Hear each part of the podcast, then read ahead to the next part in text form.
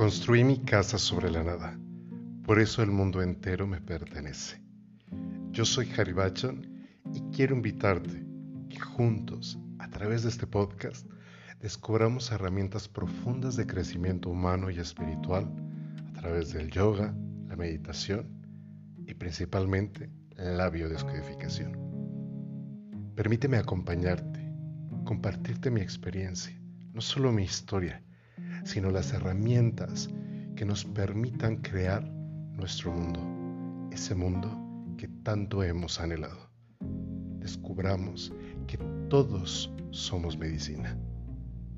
Quizás estás buscando en las ramas aquello que se gestó en las raíces.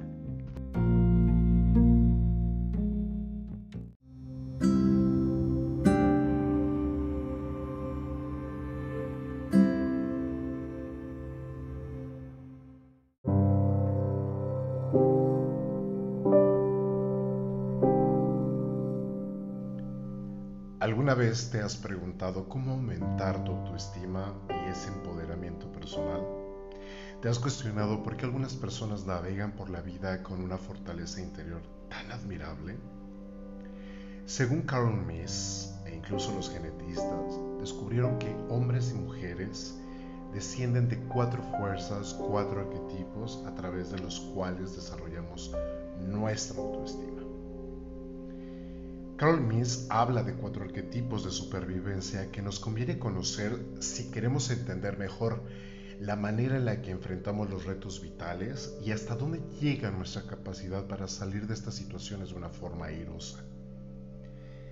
Hay que entender que el concepto arquetipo constituye una parte esencial de la psicología analítica de Jung y se refiere a los contenidos del inconsciente colectivo, que son comunes para toda la humanidad.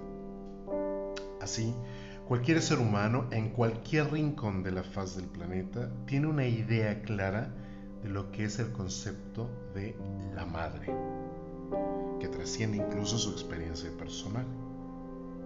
Es decir, las figuras arquetípicas son, por tanto, patrones, modelos de conducta que traemos de manera innata y que se activan ante determinadas circunstancias si nos centramos en los cuatro arquetipos de supervivencia, vamos a descubrir que cada uno de ellos hace referencia a determinados miedos, vulnerabilidades, preocupaciones.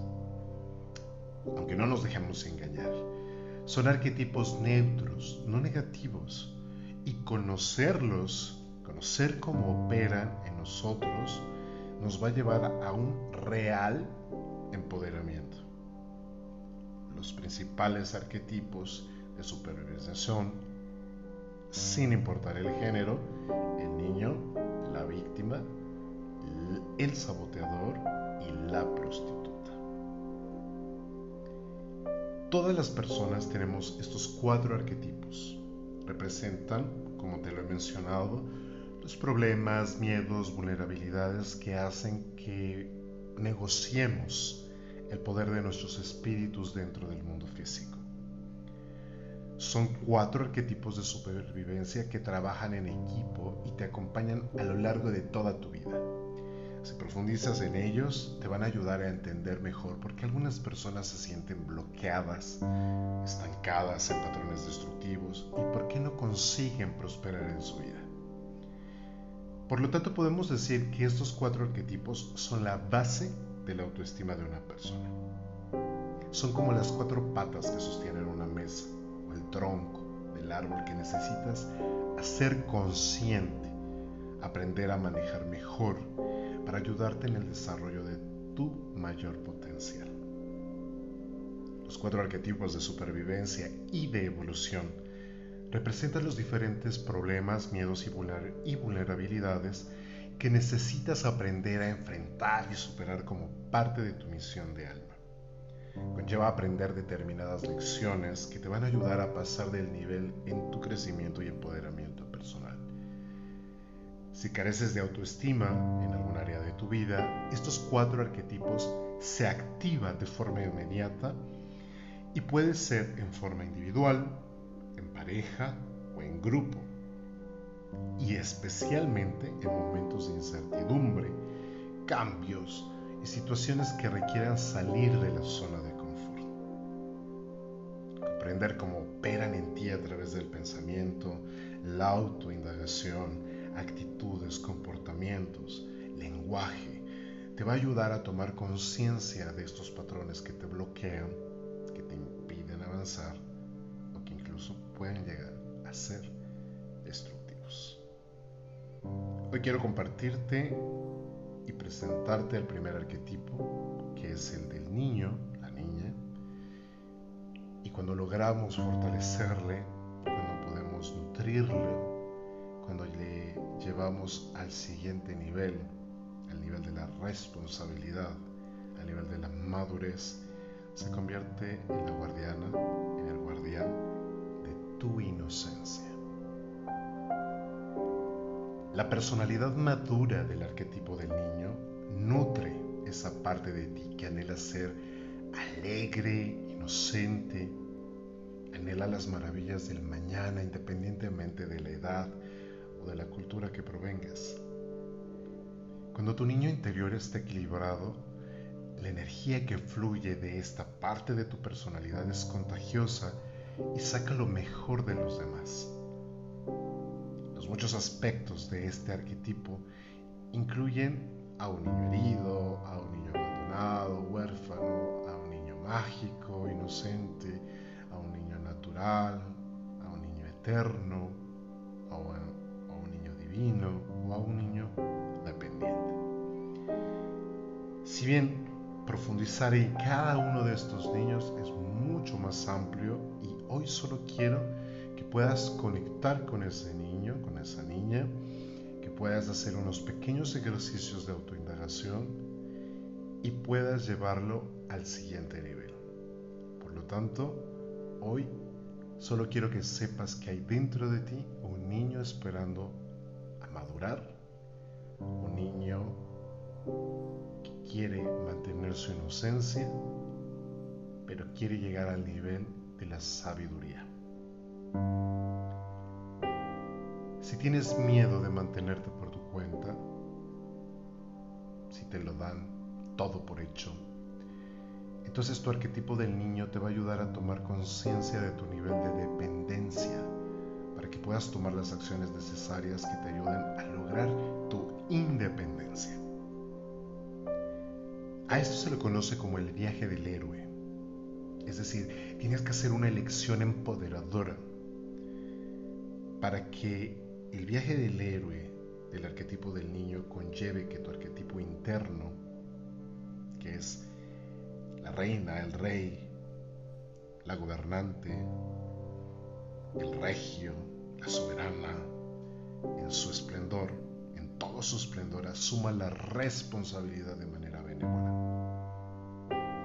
Es decir, que tomes las riendas de tu vida, que puedas tener la capacidad de escuchar a los demás, que puedas tener la inocencia y la sabiduría para pedir consejos, pero que no te dejes dictar y tomar tus propias decisiones.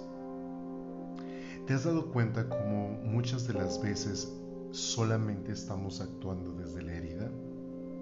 Somos adultos constantemente reaccionando a los estímulos de allá afuera por nuestras heridas, por ese niño herido, por esa niña herida, por lo que no me dieron, por lo que sí me dieron, por lo que me negaron, por las ausencias. Por lo tanto, no se trata de salir y combatir nada más porque sí. El niño que ha llegado a ese nivel de madurez, cuando la reina y el rey están instalados, actúas como una reina, como un rey. Y hablo del arquetipo. Una reina, un rey representa conocimiento, sabiduría, es una estratega. Por lo tanto, cuando podemos activar estas cualidades nos lleva a una compasión, a un entendimiento, y podemos generar estrategias que nos permitan no solo cambiar nuestra realidad próxima, sino entonces sí podemos impactar a otras personas, a otros entornos, a demás círculos, porque no vamos a llegar a imponer, no vamos a llegar como ese niño berrinchudo que simplemente no quiere que las cosas se hagan de esa manera y entonces llega y se impone. Cuando llega ese soberano, cuando llega la soberana, escucha, entiende, comprende y toma las mejores decisiones para su entorno y para sí mismo. Así que te invito a que tomes las riendas de tu vida, que tomes las riendas de tus decisiones y que le permitas a este arquetipo del niño que te hable de tus primeras ideas sobre la vida. Permítele que comience a hablarte sobre dónde está sustentada su seguridad, dónde está la dependencia, dónde está la responsabilidad. El niño nos conecta con la imaginación y también con la inocencia. Supone un recordatorio de que en esta existencia es necesario pasarlo bien, disfrutar que nos hace falta reaprender a mirar el mundo con ojos nuevos. El, el dilema que plantea el niño es solamente el apego. ¿A qué me estoy apegando? Yo sé que ahí sentada, sentado, tú tienes tus ideas ya preconcebidas. ¿Y si te dijera que todo lo que crees es mentira? Que todo lo que crees sobre sabiduría, espiritualidad, política, religión, sobre el machismo, sobre el feminismo, es mentira. ¿Observas cómo se acaban de activar todas tus defensas? ¿Por qué no abrimos esa disposición al conocimiento? Pero no solo al conocimiento, sino la experiencia de la vida para entender ese conocimiento. El dilema es, ¿a qué estoy apegado? Cuestiona tus apegos vas a darte cuenta que entonces vas a dejar de comprar ideas preconcebidas y creer que la religión que estás, en la que encuentras y profesas es la única y verdadera, o que tus actitudes de hombre son totalmente machistas, o que eres una mujer feminista en contra del machismo. Sé que esto puede resultar muy confrontante, te invito a que investigues toda la historia y que comiences a crear tus propias decisiones basados desde tu inocencia. Yo sé que el resultado que vas a tener va a ser muchísimo más pacífico. Es cierto, sé que estás pensando y que estás diciendo que hay muchas de las veces que se ha ganado territorio con guerras. Sí, totalmente de acuerdo. Pero, ¿sabes cuántas guerras se han ganado en la historia desde la inocencia, desde el perdón y la compasión? ¿Conoces esas historias? ¿Conoces las historias de la humanidad que se han basado en eso? ¿Por qué no empiezas a buscarlas porque no empiezas a equipararlas y entonces toma tu propia decisión. Toma esa inocencia que llevas dentro de ti y vívela. Disfruta ese momento de asombrarte. El niño, la niña, nos lleva a ese gran asombro de la vida. Para cerrar quiero compartirte cuatro maneras de sanar a tu niño, a tu niño interior, para que puedas ir conectando con él, para que puedas escucharle, pero que no gobierne tu vida, sino le puedas permitir madurar para que aparezca esa reina, ese rey.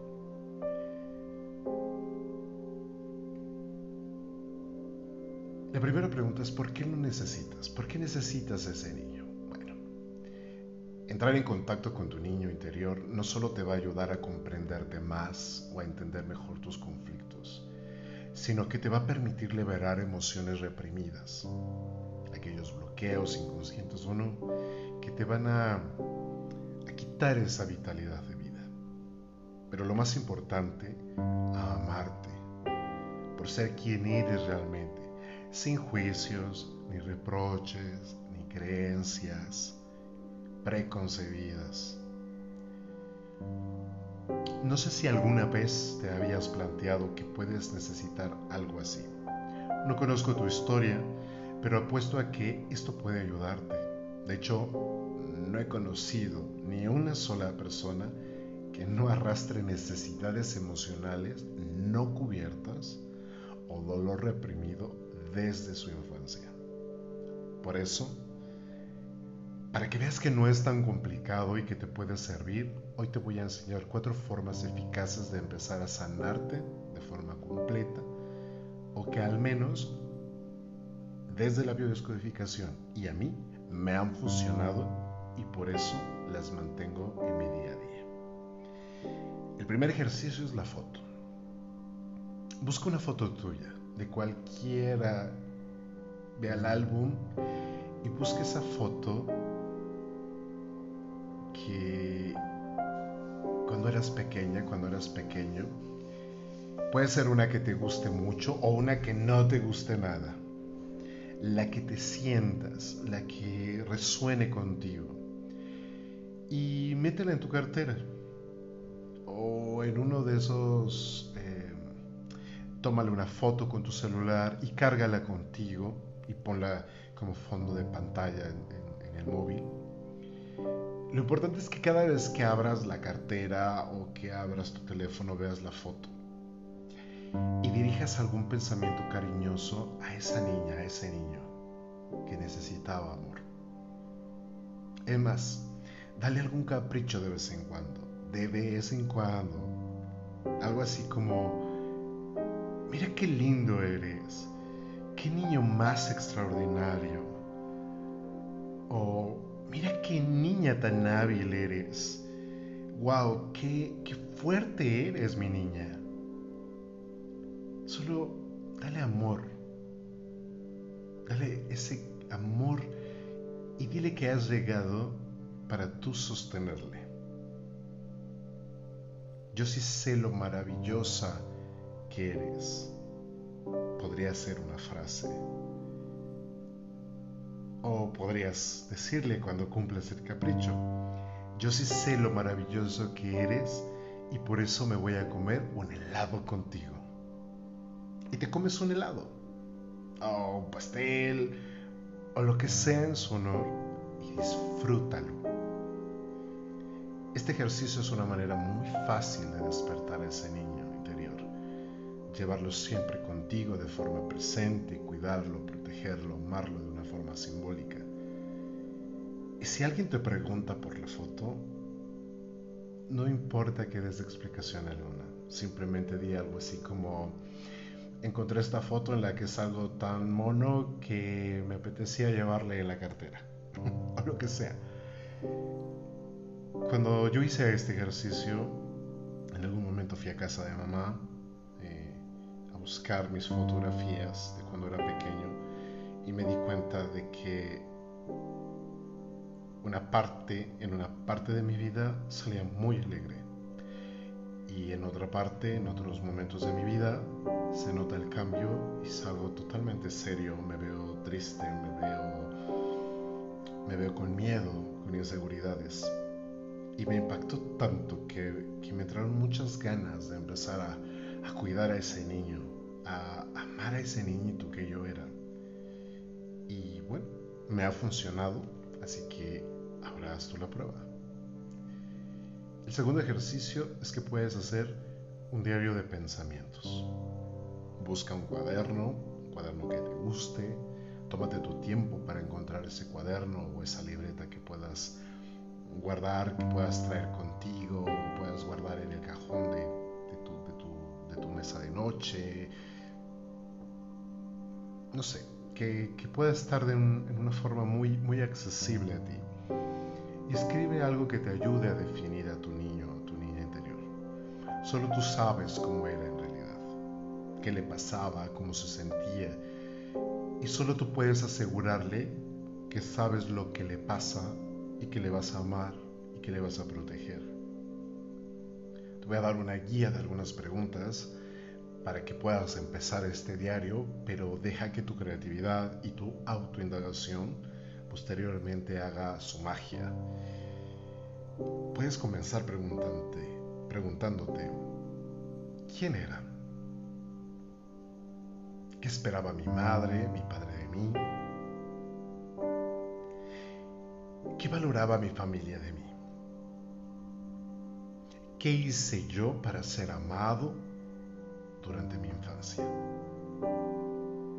¿Cómo fue mi niñez? ¿Cómo me sentía? ¿Cuáles son mis mejores recuerdos? ¿Cuáles son los peores? Cuando lloraba, ¿por qué lloraba? ¿Cuál era mi miedo más terrorífico? ¿Qué cosas odiaba hacer? ¿Cuáles eran mis secretos? ¿Alguien me decía palabras cariñosas? ¿Cómo lo pasaba en la escuela? ¿Alguien sabía lo que me pasaba? ¿Quién me protegía? ¿Cómo imaginaba mi futuro cuando fuese mayor?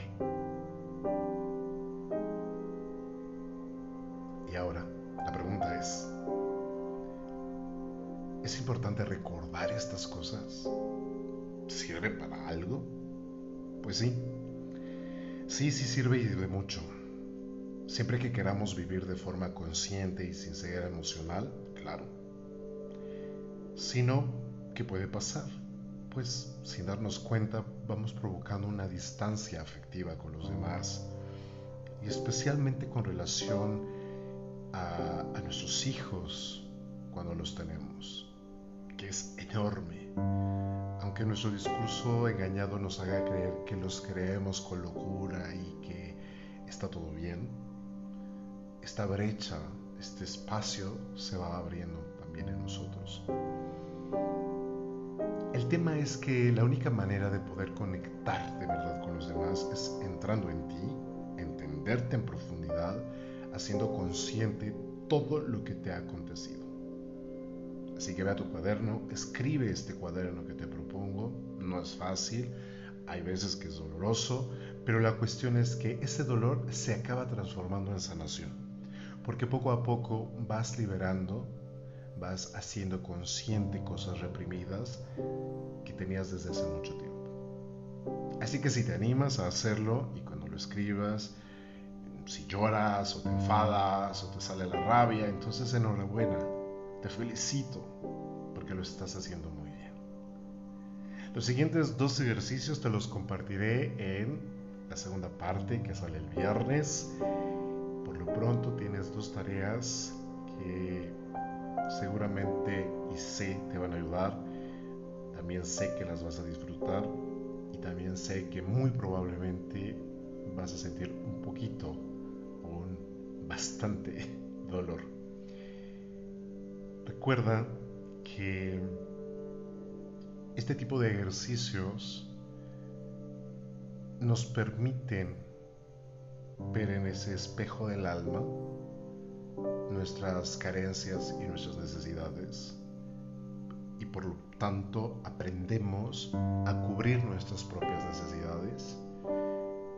Permite que este niño interior madure y salga al mundo como una reina, rey, como una gran soberana, como un gran soberano, donde esa radiancia nos va a permitir disfrutar la vida como enanos. Yo soy Haribachan Singh, esto es sobre la nada. Disfruta del episodio. Ya sabes, si te gusta, te agradezco mucho que lo compartas. Actives la campanita ahí en Spotify para que puedas recibir las notificaciones cada vez que subo nuevo contenido cada semana. Y recuerda, viniste a este mundo a ser plenamente e inmensamente feliz y libre. Por favor, no te distraigas. Hasta pronto.